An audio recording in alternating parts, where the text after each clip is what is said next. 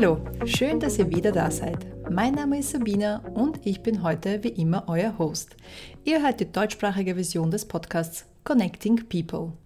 Wie immer spreche ich hier mit beeindruckenden Menschen über ihren einzigartigen Werdegang. Unser Ziel ist es, eine Plattform zu schaffen, auf der Menschen ihre persönlichen Geschichten teilen, andere inspirieren und auch dazu anregen, außerhalb der Komfortzone zu denken. Ich freue mich sehr über meine heutige Gesprächspartnerin Claudia Spitz. Claudia arbeitet als selbstständige Eventmanagerin in Wien. Geboren und aufgewachsen in Kärnten, zog sie nach ihrer Matura für ihr Publizistik- und Kunstgeschichtestudium nach Wien. Nach erfolgreichem Abschluss war sie jahrelang bei den Wiener Festwochen tätig, bis sie im Jahre 2002 ihre eigene Eventagentur Events bei Spitz gründete. Claudia ist ein bekannter Name in ihrer Branche. Zu ihren Kunden zählen unter anderem IBM Austria, Erste Bank und Erste Stiftung, Biennale und auch der Liveball, aber auch private Veranstaltungen wie Hochzeiten und Geburtstage. Ich habe mit Claudia über viele spannende Dinge gesprochen, wie zum Beispiel ihre Anfänge in der Eventbranche, wie man eine Agentur ohne Online-Präsenz aufbaut und warum man auf sein eigenes Bauchgefühl hören sollte. Enjoy!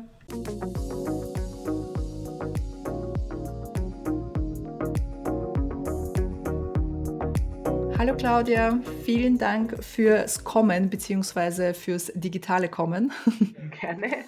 Danke für deine Zeit. Ich freue mich sehr ähm, über unser heutiges Gespräch. Äh, das ist ja eine Folge von unserem Podcast Connecting People, den es bisher nur auf Englisch gab und aufgrund der Popularität und der Nachfrage äh, bringen wir jetzt auch deutschsprachige Folgen und ich freue mich sehr, dich heute zu Gast zu haben. Und bevor wir losstarten, ähm, es ist natürlich eine seltsame Zeit. Wir nehmen auf ähm, von unserer, also ich bin in meinem Schlafzimmer. Wo, wo bist du im Moment? Ich auch in meinem Schlafzimmer, aber das ist privat mein Arbeitszimmer.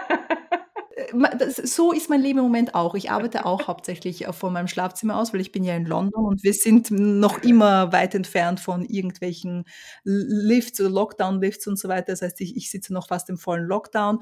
Die Folge kommt ja ein bisschen später raus, aber dennoch ist es, glaube ich, wichtig, so dann zur Erinnerung, das war die Zeit, in der wir gelebt haben zu ja. dem Zeitpunkt. Wie ist die Situation für dich, die ganze Corona-Situation? Wie geht es dir? Das ist meine neue erste Frage, die ich stelle während der Corona-Krise. Wie geht's dir, Claudia? Wie geht es mir? Also, mir geht es im Prinzip gut, sage ich jetzt einmal. Also, körperlich geht es mir gut. Ich bin gesund, mein Mann Mhm. ist gesund, meine Familie ist gesund. Aber es ist natürlich eine vollkommen, äh, irreelle oder nicht nachvollziehbare Situation, weil sie so unwirklich ist. Und weil ich, als das Ganze begann, die Mhm. ganzen Pressekonferenzen in Österreich wir waren eine Woche in Frankreich mit meinem Mann und wir sind zurückgekommen und wir sind nahtlos Mhm. Diese, in diese Maßnahmensituation geraten mit Ausgangssperren und etc. Und wir haben, wie so viele, mhm. einfach dieses Cocooning betrieben, haben angefangen, unsere Wohnung auszumisten, uns äh, neu zu orientieren, Dinge wegzuwerfen, waren zweieinhalb Wochen in Wien und haben dann entschlossen, wir wollen mehr da bleiben, wir fahren nach Kärnten. Wir haben da zum Glück das Haus meiner Großmutter, in das wir uns zurückziehen können und äh, ein bisschen Gartenarbeit, Radfahren, also einfach körperlich sich ein bisschen ausbauen. Das hat mir sehr geholfen, muss ich sagen. Ja. Ansonsten haben wir immer gehofft, dass es ja. ab Herbst weitergehen wird mit Events, aber ähm, dem, wie es jetzt ausschaut, ja. wird es nicht so sein. Also ja, alles ein bisschen kompliziert, aber da bin ich nicht die Einzige. Ja, kompliziert ist, glaube ich, ein Wort, das es die Situation ganz gut beschreibt. Du hast es jetzt schon kurz erwähnt, Events. Äh, kannst du uns äh, kurz sagen, was äh, außerhalb der Corona-Krise, wenn gerade nicht Corona-Krise ist, mhm. äh, was du machst und äh, was Events mit deinem Leben zu tun haben?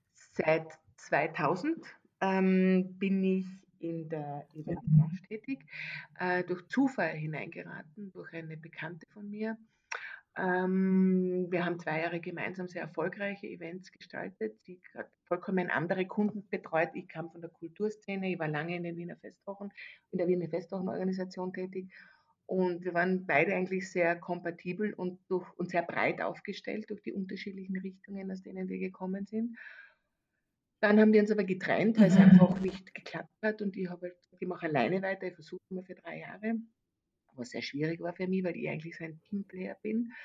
Ja, aber jetzt klappt das ganz gut und ähm, äh, machen, wir machen vieles. Also wir machen ähm, vorwiegend, also ursprünglich halt vieles natürlich, das mit Kultur zu tun hat, aber auch Kunden wie die IBM Österreich. Ähm, und ähm, ja, es ist ein ganz ein breites, spannendes Feld und ähm, das liegt halt jetzt alles Es ist ein absolut beeindruckendes Portfolio, also quasi alles, was was es so an Events gibt in Wien. Äh, du steckst dahinter. Jetzt jetzt jetzt wissen wir die Antwort. Äh, nein, es ist, äh, wirklich sehr faszinierend. Ich bin immer sehr begeistert und vor allem, ich kenne ja auch, äh, die visuelle Arbeit und so weiter und, ähm, wie das dann aussieht. Es ist super spannend, wie man dazu kommt. Äh, du hast gesagt, du bist schon seit vielen Jahren, seit 2000, also seit 20 Jahren machst du das schon. Wie war das bei dir in deiner Jugend? Wie bist du aufgewachsen? Kannst du ein bisschen vielleicht erzählen von deiner Ausbildung? Und ganz, ganz wichtig, hast du schon damals gewusst, äh, dass du das beruflich machen möchtest oder ist das irgendwie erst später oder durch Zufall entstanden? Ähm, aufgewachsen bin ich in Kärnten am Land, wirklich am Land und bin dann nach Wien, wollte nach Wien, wollte eigentlich auf die Angewandte und wollte Gebrauchsgrafik machen und wollte eigentlich immer in einer Agentur als Werbetexter oder wie immer Mhm. arbeiten. Und habe die Aufnahmeprüfung gemacht, habe mich irrsinnig schlecht gefühlt, weil alle, die mit mir die Aufnahmeprüfung gemacht haben, waren so wirklich selbstbewusste, stadtaffine, äh, junge Menschen und ich bin mir halt irgendwie vorkommen, wirklich so wie die, die wie sagt man so schön, die Landpomeranze. aber, aber das hat sich irgendwie dann schnell gelegt, weil ich mir gedacht habe, das Potenzial, das du halt hast, wenn du, wenn du am Land aufwachst und, und eigentlich dich wirklich auf dich konzentrieren kannst, auf die Jahreszeiten, auf dich und einfach weißt, wie du bist, wer du bist und wie du funktionierst, hat längerfristig einfach einen anderen Effekt als diese, diese, diese Bühnenmentalität und ich bin die und ich bin die Beste und ich bin die Tollste. Also das hat mir im Endeffekt, mir sehr beeindruckt. Ähm, dann habe ich die Aufnahmeprüfung nicht bestanden. Ähm, dann habe ich mir gedacht, okay, weil mein Plan B war, dass ich dann inskribiere und habe also Publizistik und Mhm. Kunstgeschichte im Nebenfach gemacht und ähm, habe daneben im Sommer immer ähm, gearbeitet, aber nicht fachspezifisch, sondern auf Autobahnraststätten und in Wiener Wäldern serviert, Mhm. in Berlin und in Hamburg und in München und äh, auf der Autobahnraststätte in Augsburg. Also das war so bis sechs Jahre lang Ja. Und habe so mein Studium finanziert. Wow. Und ähm, habe dann zufällig, durch Zufall mehr oder weniger, ähm, eigentlich durch die damalige Freundin meines Bruders, die bei den Festwochen, die Festwochen waren damals unter der Ursula Basterk, ähm, ein so ganz junges ähm, Kultur, ähm, eine Kulturveranstaltung, ein Festival, die, die sich aber unter der, es gab schon lange, aber die sich unter der Ursula Basterk einfach neu positioniert haben da Crossover-Geschichten, viel mehr mm, europäisches Theater, europäische Dramaturgie gebracht haben. Und, äh, und die hat die, meine Freundin hat an der Kasse dort, an der Tageskasse, damals im Mhm. Messepalast, jetziger Standort Museumsquartier, äh, gearbeitet, weil der Messepalast wurde damals als Spielort für die Festwochen umgebaut, Mhm. für, für sechs Wochen. Und ich wurde war durch Zufall dort und wurde beauftragt, äh, die, den Publikum, also die Publikumsbetreuung mehr oder weniger zu organisieren. Und die war immer recht umtriebige und äh, sehr kommunikative und habe einfach an, aus meinem Studentenumfeld und, und Leute zusammengetrommelt und wir waren wirklich ein geniales. Und irgendwann einmal habe ich mir gedacht, na, ich will nicht mehr, ich möchte mich verändern. Ich war dann in ich habe 97 meine Tochter geboren, Mhm. war dann in Karenz und haben mir dann überlegt, ich möchte eigentlich nicht mehr wirklich, ich möchte das nicht mehr. Das ist für mich jetzt fertig und abgearbeitet. Und durch Zufall war damals ein Projekt, ähm, bevor der Messepalast zur Baustelle wurde und, ähm, und ähm, das, der, der, der, also die, die Bau, das Bauprojekt des äh, Museumsquartiers begonnen hat. Mhm. Und dann haben sie gesagt, ob ich das machen will. habe ich gesagt, ja, mache ich, weil ich habe halt unter anderem auch die Ausstattung für Premierenfeiern und so weiter gemacht. Ja. Und dann haben wir halt mit den ganzen Theaterdepots gesprochen und wir haben Mobiliar aus den diversen Theatern uns geholt und Blindspiegel und äh, also es war und haben so Sit-ins, also war wirklich lustig, ja. Und das war so ein Erfolg, dass mich dann das Wiener Blatt gefragt hat, ob ich ein, eine Veranstaltung für sie machen möchte. Da konnte ich aber nicht. Und dann hatten habe ich jemanden gefragt, eine Freundin von einer Studienkollegin von mir, die hat das dann gemacht und die wollte dann, hat mir dann gefragt, ob ich nicht mit bei ihr einsteigen möchte. Und so kam das Ganze eigentlich vollkommen unverhofft, dass ich in diese Eventbranche reingeschlittert bin. Ja? Ja. Und ähm, nachdem ich mich von ihr, sie hatte damals HB, also HB und Porsche Österreich als Kunden und sie war mehr auf Event-Marketing spezialisiert. Mhm. Und ich kam halt aus einer ganz anderen Ecke. Und so kam das irgendwie, dass wir eigentlich ziemlich coole, also wirklich super Sachen gemacht haben in nur zwei Jahren. Wir haben uns dann getrennt aus unterschiedlichen Gründen und, ähm, und dann habe ich mir gesagt, ich mache alleine weiter. Ich probiere es jetzt einmal für drei Jahre. Ich versuche meine, meine ganze Infrastruktur so flach wie möglich zu halten, habe das Büro aufgegeben, habe begonnen im, im, im, im eigenen, also zu Hause zu arbeiten, im eigenen Büro mehr oder weniger. Und ähm, ja, das ist eigentlich sehr, sehr gut gegangen, weil ich zumal, also ein, ein, ein mittlerweile sehr lieber Freund von mir, der war damals ähm, vom Kulturstadtrat Mabo der Referent und der ist dann zur Erste Bank gegangen. Mittlerweile leitet er die Erste Stiftung und, ähm, und hat mir den ersten Auftrag gegeben. Und das ist eigentlich echt gut gegangen und so hat das eine das andere ergeben. Und ich bin eigentlich, ich hatte nie eine Homepage mhm. bis vor, weiß ich nicht, einem halben Jahr. Und äh, es ist eigentlich immer nur über Mundpropaganda gegangen. Und äh, ja, also es war mir irgendwie nie langweilig, aber es war nie geplant. Wow, das ist sehr beeindruckend. Und äh, du hast einige Dinge angesprochen, die ich extrem spannend finde. Also das, das eine war äh, mit der Uni, dass du eben erwähnt hast, dass du zuerst gar nicht genommen wurdest. Ähm, und das kann man ja fast ein bisschen wie so ein Misserfolg. Mhm. Misserfolg ist ein Wort, das ich persönlich nicht besonders gern mag, aber man könnte meinen, das war, ja. das war ein Misserfolg. Und dann wie eben du ähm, nicht unbedingt selbst äh, eine ähm, also die, die den Job annehmen konntest, aber du es an eine Freundin weitergegeben hast. Also sprich manchmal auch, dass es nicht so läuft, wie man möchte.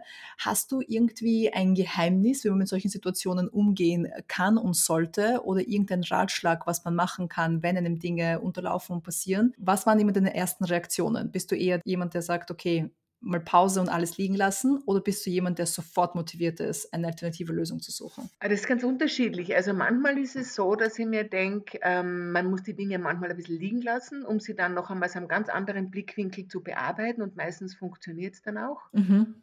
Und manchmal ist es so, dass man, dass man sich oder dass ich mir halt denke, dranbleiben. Jetzt musst du dranbleiben, jetzt darfst du nicht locker lassen, weil sonst zerrinnt dir das zwischen den Fingern. Ja. ja. Aber im Prinzip ähm, ist es de facto schon so, dass du, also ich bin jemand, ähm, der immer in ein Thema reingeht und sich denkt und gar nicht weiß, wie es lösen wird ja. oder wie eine Situation bearbeiten wird. Und das ist eigentlich immer gut oder meistens gut gegangen. Ja. Und das hat mir einfach darin bestärkt, dass ich, ich brauche keine Protektion und ich brauche keine, ähm, keine Hilfestellung oder wie immer. Ich kann das aus mir heraus und mit meiner Energie und mit meinem Optimismus und positiven Zugang lösen. Und das war immer etwas, ähm, das mich bestärkt hat. Natürlich sind Versagensängste, das ist ganz normal oder kann ich das überhaupt? Und am Anfang war mir das so suspekt, weil ich meine, mir haben irrsinnig viele Leute gefragt, du, kannst du mir helfen? Was soll ich für einen Stoff nehmen, wie soll ich mich einrichten, bringt das was? Mhm. Oder auch, ähm, ich habe Haare, Haare, geschnitten. Ich habe begonnen, Haare zu schneiden und habe so eine Kasse gehabt, wo ich während des Studiums und ähm, wo ich ähm, das Geld, da haben wir jeder 10 Schilling damals gezahlt. Das war mein Kinogeld oder mein Ausgegeld. Das habe ich mir damit verdient. Ja?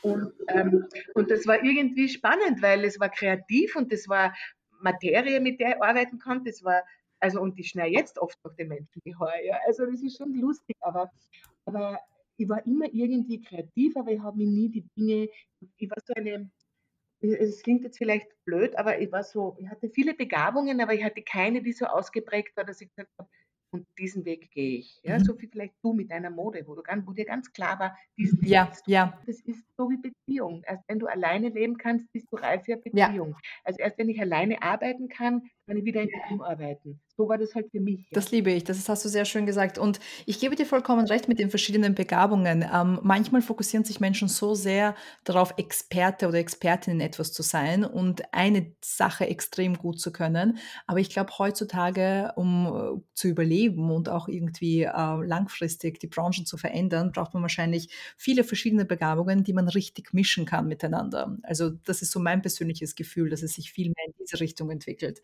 Das finde ich sehr spannend. Ja, und eine andere Sache hast du erwähnt, die ich sehr interessant fand, und zwar die Tatsache, dass du bis zu äh, vor sechs Monaten hattest noch keine Webseite und du bist auch nicht auf Social Media, aber du hast ein unfassbar tolles Netzwerk aufbauen können und das, obwohl du gar nicht aus Wien bist und du erst nach Wien gezogen bist. Wie hast du dein Netzwerk aufgebaut? Was, was, was findest du, was waren so die wichtigsten Schritte, und wie kann man heutzutage äh, ein Event-Business haben ohne Social Media und Webseite?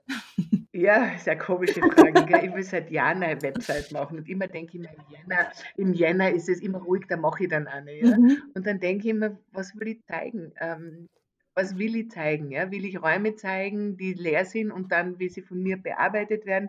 Ich habe mir immer gedacht, mein Potenzial liegt im, im direkten Gespräch. Und deswegen bin ich auch kein Social-Media-Typ, ja? weil ich mir denke, ich kann im direkten Gespräch überzeugen ja? und nicht mit irgendwelchen Homepages oder wobei das Geld nicht das Wichtigste ist, sondern eigentlich wirklich, äh, dass der Kunde genau das kriegt, was er, was er sich wünscht und dass ich dem Kunden nichts verkaufe, wo ich merke, das ist nicht seine Richtung. Ja. ja. Und das haben wir zwei zwei Damen unabhängig voneinander haben gesagt, dass das Schöne daran ist, dass ich sie ernst nehme und dass sie, sie versucht, das zu realisieren, aber wenn es nicht geht, dann ein bisschen so auf meine Linie bringe, ja. ja. weil ich weiß, das wird sich sonst nicht ausgehen. Ja. Irgendwie hat es immer über Mundpropaganda funktioniert. Irgendwie habe ich, ich habe halt eine Handvoll große Kunden, die sehr treu sind und die, die mir vertrauen und das ist es. Und ich habe noch nie Neukundenakquisition betrieben. Das hat sich immer irgendwie ergeben. Ja. Fantastisch. Na, ich, ich liebe das. Super, super ja. spannend. Um, ähm, und dann hast du noch äh, sehr spannend erzählt, wie sich auch die Eventbranche so entwickelt hat, äh, gemeinsam mit deinem Werdegang, wie du zuerst äh, eine Sache gemacht hast, dann hat, hat das irgendwie zu etwas anderem geführt und dann waren nicht nur Corporate Events dabei, sondern auch persönliche Events im Allgemeinen, als jemand, der auch manchmal Events plant oder auch zu Events geht, ich habe immer das Gefühl, dass wir heutzutage in einer Pinterest-Welt leben. Jeder hat so ein Pinterest-Board äh, und, und absolut genaue Vorstellungen. Das hast du auch vorher kurz erwähnt, diese unrealistischen Vorstellungen, wie ein Event sein sollte, wahrscheinlich vor allem bei Hochzeiten. Mhm. Äh, wie, wie würdest du sagen, hat sich, äh, sich Events allgemein verändert? Wie, wie sind Events heute anders als damals? Ähm, Stichwort Pinterest. Also ich bin jemand, der seine Inspirationen noch nie über Pinterest gesucht hat, ja, weil das sind dann genau diese Veranstaltungen, mhm. die alle gleich aussehen und wo mein Florist dann sagt, boah, ich mache ja schon die siebte Hochzeit mit demselben Sujet, ja, oder die, die wollen die Blumen haben, also genau das, ja. Ähm, ich arbeite wahnsinnig gern mit ja. Räumen, ich schaue mir einen Raum an, ich habe ein ganz gutes Gefühl mit Räumen, ähm, ich bin ganz schlecht, was also so Moodboards, Mockups, das da bin ich ganz, ganz schlecht, ja. Aber ich kann, ich kann mhm. verbale Konzepte schreiben, was habe ich bis dato immer gemacht und mittlerweile ergänzen wir uns ganz gut und können mittlerweile auch ganz gut präsentieren, sage ich jetzt einmal, ja. Aber Events haben sich ähm, verändert. Ähm, sagen wir mal so, dadurch, dass das, dass das alles viel einfacher ist wie mit Pinterest oder du gibst ein, ein, ein Schlagwort ein und äh, kriegst 17.000 Bilder dazu, ja, dadurch haben sich die Vorstellungen von ja. Kunden extrem verändert. Also sie haben ein Bild und das wollen sie so realisiert haben und manchmal musst du ihnen halt, musst du sie halt hinführen und sagen, das funktioniert so nicht oder ähm, wir können da nicht so und so viel Leute reinpferchen und die Tanzfläche ist zu klein und ähm, mhm. es gibt immer einen Kompromiss, man kann das dann immer irgendwie austarieren, es ist meistens oder immer eigentlich noch gut gegangen, aber, aber durch die Visualisierungen, durch die Medien, durch den Zugriff auf, ich kann mir alles anschauen, ähm, ist die Schere schon sehr auseinandergegangen ähm, im Sinne von, das ist machbar, das kostet das. Ähm, also es ist schon ein ziemlicher Spagat. Also es ist schon dieses aus dem Bauch raus und wir machen jetzt was und das wird schön. Das ist es so jetzt nicht mehr. Es mhm. ist schon viel, viel ähm, spezifischer angelegt und, und kundenorientiert. Ja, und wahrscheinlich so viel Kontrolle dann dementsprechend, ja. die man haben möchte, weil man äh, etwas genauso aussehen lassen möchte wie das Pinterest-Board. Das finde ich super interessant. Ähm, und was würdest du sagen bis jetzt, äh, wenn du jetzt den ganzen Werdegang so ansiehst? Gibt es etwas, was du bereust und was du anders gemacht hättest? Ähm, ich habe als junges Mädchen in meinem, ähm, in meinem im Kinderzimmer, Mädchenzimmer in Kärnten einen Spruch kleben gehabt, der hieß, ich bereue gar nichts außer dem, was ich nicht getan habe. Ähm, würde ich jetzt so nicht sagen. Ich meine, es gab, es gab ähm, bereuen. Nein, eigentlich, nein, eigentlich nicht. Also es gab Erfahrungen, die in der Zeit, als ich sie gemacht habe, schmerzvoll waren, ähm, enttäuschend waren ähm, und weil ich prinzipiell ein Mensch bin, der sehr optimistisch und sehr offen und sehr vertrauensselig, also ich bin kein misstrauischer Mensch, in Situationen reingeht, aber selbst wenn ich das jetzt im Nachhinein beurteile, hat das so sein müssen und hat mir dann eigentlich in meinem, ähm, in meinem, in meinem weiteren Werdegang gestärkt Und was würdest du sagen, sind die Dinge, auf die du am meisten stolz bist? Worauf bin ich am meisten stolz? Ähm, dass ich irgendwie trotz der nicht einfachen Trennung, also diese Trennung von meiner Partnerin, mit der ich die Eventagentur begonnen habe, die war ja nicht mhm. unproblematisch. Das war ja sehr, ähm, hatte ja auch einen leider finanziellen, sehr irreellen Hintergrund, muss man dazu sagen. Ähm, und ich mir gedacht habe, mhm. gehe zurück zu den Festwochen oder gehe den Weg weiter. Ähm, die Möglichkeit hätte bestanden, dass ich zurückgehen hätte können. Und dann habe ich gedacht, nein, ich will mir das jetzt, ich will es mir irgendwie selber beweisen und habe mir eben, wie gesagt, diese drei Jahre gegeben. Und in diesen drei Jahren ist es eigentlich permanent bergauf gegangen. Und dann habe ich gedacht, na, es ist eigentlich das, was ich will. Und, und ich bin eigentlich, in der Gruppe ist es immer leicht. Ich bin so ein Teamplayer und in der Gruppe werden Entscheidungen viel leichter gefällt und mhm. man kann seinen Input eingeben und, und im Endeffekt passiert dann halt eine Gruppenentscheidung. Und ich war alleine. Also ich bin alleine in meinem Büro gesessen und mhm. zu dem damaligen Zeitpunkt noch und habe halt äh, Kaffee, also konnte mit niemandem das besprechen, mit meinem Mann, aber den hat das auch nicht so ja. interessiert. Aber das, dass ich das durchgezogen habe und dass ich einfach es geschafft habe, ähm, nicht im Team Dinge zu entscheiden, sondern für mich alleine zu entscheiden, mit viel Bauchweh, viel Versagensängsten und dass ich das geschafft habe, auf, ja, auf das bin ich, glaube ich, schon stolz. Das, das kann, kann ich auch sehr gut verstehen. Das ist auch etwas, worauf du auf jeden Fall zu 100% stolz sein kannst. Äh, es ist sehr hart, so ein uh, Soul-Founder zu sein ja. und uh, doch immer diese, dieses Gewicht an allen Entscheidungen auf seinen eigenen Schultern tragen zu müssen. Das mhm. ist sehr herausfordernd. Jetzt haben wir viel über die Vergangenheit gesprochen, wir haben auch viel über die Gegenwart, die, die seltsame Gegenwart, in der wir leben, äh, gesprochen. Lass uns ein bisschen in die Zukunft eintauchen und auch ein bisschen ähm, überlegen, wie, wie die Zukunft aussehen könnte. Was glaubst du, ähm, ist die sogenannte äh, Fähigkeit der Zukunft? Wir nennen das äh, immer the skill of the future. Ähm, wenn man weiß, was man will und wenn man weiß, welchen Weg man gehen will, ist es eh klar. Also was, dann wird man den beschreiten. Ja? Wenn man nicht, sich nicht so sicher ist, in welche mhm. Richtung man gehen möchte, ja? das ist, glaube ich, eher die Mehrheit, die ich mir vorstellen, ja? weil, man, weil einen halt ja. viele Dinge interessieren. Ähm, dann würde ich sagen, bei mir war es halt immer das Bauchgefühl. Also bei mir war das Bauchgefühl immer zu 120 mhm. Ja? Und wenn ich mir einmal nicht verlassen habe auf mein Bauchgefühl, war es falsch. Die Zukunft kann nur funktionieren, wenn Menschen ihre Scheuklappen öffnen, also wenn sie einfach aufmachen, ihre Bereiche. Mhm. Wenn sie eigentlich nicht sagen, ich arbeite da und ich schaue nicht über meinen Tellerrand hinaus. Dinge müssen ineinander greifen, finde ich. Ja? Und äh, die Dinge müssen, ähm, auch diese ja. Gesellschaft, die muss aufhören. Ja?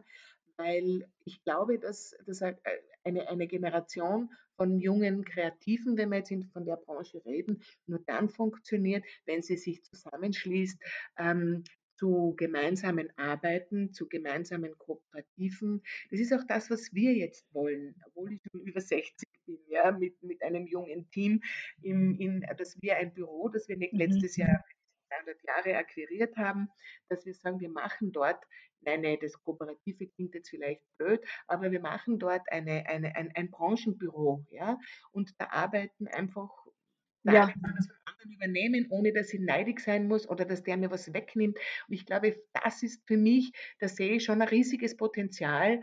Ähm, ähm, und da glaube, da kann, da kann nur jeder gewinnen aus so einer Situation. Ja? Und wenn ich jemanden ich werde oft gefragt ja. als Einzelunternehmen, was ist, wenn Ihnen was passiert? Wer macht denn Ihren Job oder wie immer? Ja, dann war halt bis dato eine andere Agentur, die ich nennen konnte, ja. die es jetzt nicht mehr gibt. Und ich denke mir, in Zukunft kann ich dann halt sagen, das ist die Frau so und so, das ist der Herr so und so, die wissen Bescheid, die kriegen das mit, weil wir gemeinsam arbeiten. Und das ist schon etwas, denke ich mal, das ineinander mhm. Das längerfristig auch, ähm, auch Früchte tragen wird. Und wir haben ja in der Eventbranche oder überhaupt ähm, was ich immer gesagt bekomme von meinem Steuerberater, ich habe so viele ähm, Spesenrechnungen im Sinne von Kaffeehaus, ähm, Bewirtungsrechnungen. Worauf ich dann immer sage, ja, aber ich habe ja keine Ja. äh, Luxusrestaurants, in die ich einlade, aber ich treffe Kunden im Kaffeehaus und ich lade Kunden ein, weil ich keine Akquisition betreibe und weil das für mich zur Kundenbindung ein bisschen auch dazugehört. Nein, ich, ich gebe dir recht, das ist, wir werden auf jeden Fall eine neue Form des Arbeitens haben. Ähm, und ich, ich gebe dem Film recht, vor allem dieses Zusammenhalten, das sehe ich auch ähm, doch eine Notwendigkeit, vor allem in der Kreativbranche auch. Und vor allem ähm, sehe ich auch große Unterschiede natürlich zwischen den Ländern. Ich glaube, da sind auch einige Länder schon ein bisschen weiter, was das betrifft. Ja, ja. Vielleicht weniger Bürokratie, mehr Zusammenhalt. Wäre schön ähm, die Fähigkeit der Zukunft, dass ich auch meine, und ich sehe das an meiner eigenen Tochter oder an Freunden meiner Tochter, dass das gar nicht so wichtig ist, dass ich mich selbst, es geht nicht um die eigene Profilierung, sondern es geht darum, wie finde ich mich in einem beruflichen Umfeld zurecht, was ist mir wichtiger, ist mir der Job wichtiger oder ist mir das Geld wichtiger? Und ich denke, dass da schon ein bisschen auch eine, eine ein Umdenken stattfindet, dass ich sage, es muss mir der Job Spaß machen und alles andere das muss meine Erfüllung sein, weil das ist, mit dem verbringe ich doch die meiste Zeit des Tages. Ja. Und alles andere wird sich dann irgendwie richten oder wird kommen, ja wir starten ja den Podcast immer mit den Teenage-Jahren sozusagen, mit der Jugend ähm, und, und wie sozusagen alles begonnen hat. Deswegen würde ich auch gerne die letzte Frage für heute ähm, so stellen, dass sie was mit, mit der Vergangenheit zu tun hat. Wenn du zurückreisen könntest äh, und deinem jüngeren Ich einen Ratschlag geben könntest, was wäre dieser Ratschlag? Der Ratschlag wäre, und das ist auch eine Platte, mittlerweile Blatt eigentlich, aber der Ratschlag wäre, lass dich nicht von irgendwelchen Äußerlichkeiten beeinflussen, hör auf dich und mach das, was, was dir liegt, was du kannst, auch wenn du es jetzt noch nicht weißt, die Erfahrung, die wird dir zeigen, dass du am richtigen Weg bist. Und hör auf dich, hör auf dein Bauchgefühl und lass dich nicht irritieren durch irgendwelche Eltern, die was anderes für die wollen, durch irgendwelche Partner, die meinen, das kannst du nicht. Das ist eine Form von Selbsterfahrung, das kann niemand von außen beurteilen. Das musst du selber erfahren. Und manchmal dauert es länger, manchmal hast du es gleich, manchmal dauert es länger. Und ich denke mir, nur so kannst du da kannst du die Einschätzung für dich selbst mhm. erfahren und kannst du wissen, wo sind meine Grenzen, wie weit kann ich gehen, wie weit bin ich belastbar, wo hört der Spaß auf und fängt der Stress an. Das funktioniert, nur, das funktioniert nur aus dir heraus und das, das kann kein Mentor für dich entscheiden, ähm, das musst du für dich entscheiden. Also ich sehe das nach wie vor so. Und für mich war halt immer das Bauchgefühl mein, mein Seismograph. Das finde ich sehr, sehr schön. Ein guter Ratschlag. Den, den, den hätte ich auch gebrauchen können. Ja, na, weißt also du bist das, das bist du. Und das ist deine Verantwortung, was du aus deinem Leben machst, ja. Und wenn meine Tochter gesagt hat, meine Erfüllung ist als Fußpflegerin gegeben, dann wird sie Fußpflegerin. Die, es ist ihr Leben, sie ist dafür verantwortlich. Und sie muss ja. das machen, was ihr Spaß macht. Und ich, mein, ich habe eine Eventagentur, mein Mann hat einen Weinimport. Ähm, natürlich wäre schön, wenn ein Kind das übernehmen würde, aber dem ist nicht so. Die darf ihren eigenen Weg gehen. Und das ist, glaube ich, das Um und Auf. Ja? Und das ist ja dann etwas, wo du dein Selbstbewusstsein baust du aus dem raus auf. Und nicht, weil deine Eltern Geld haben oder Akademiker sind oder weil sie halt das Beste für die wollen. Ja?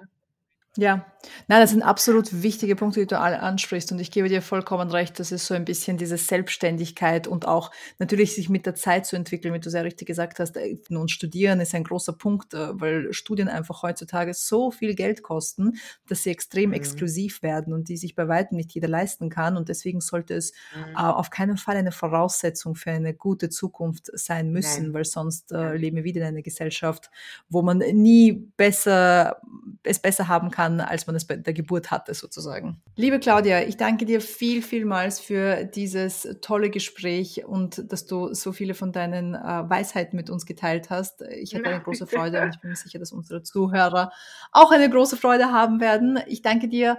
Bleib gesund, pass gut auf dich auf. Das mache ich, Sabine, und ganz liebe Grüße an dich und ähm, bleibt weiterhin optimistisch. Mehr Infos über unsere Gäste befinden sich in den Shownotes oder auf unserer Webseite sabina.com. S-A-B-I-N-N-A.com. Du kannst uns natürlich auch auf Instagram finden und zwar unter Connecting People Podcast. Connecting People ist ein wöchentlicher Podcast und neue Folgen kommen jeden Freitag. Falls du Lust auf mehr hast, schau doch bitte vorbei bei unseren englischsprachigen Folgen. Diese findest du auch auf Spotify, Apple Podcast oder direkt auf unserer Webseite. Ah, und wenn du schon hier bist, gib uns gerne eine Bewertung und lass uns wissen, wie es dir gefallen hat. Wir hören uns nächste Woche.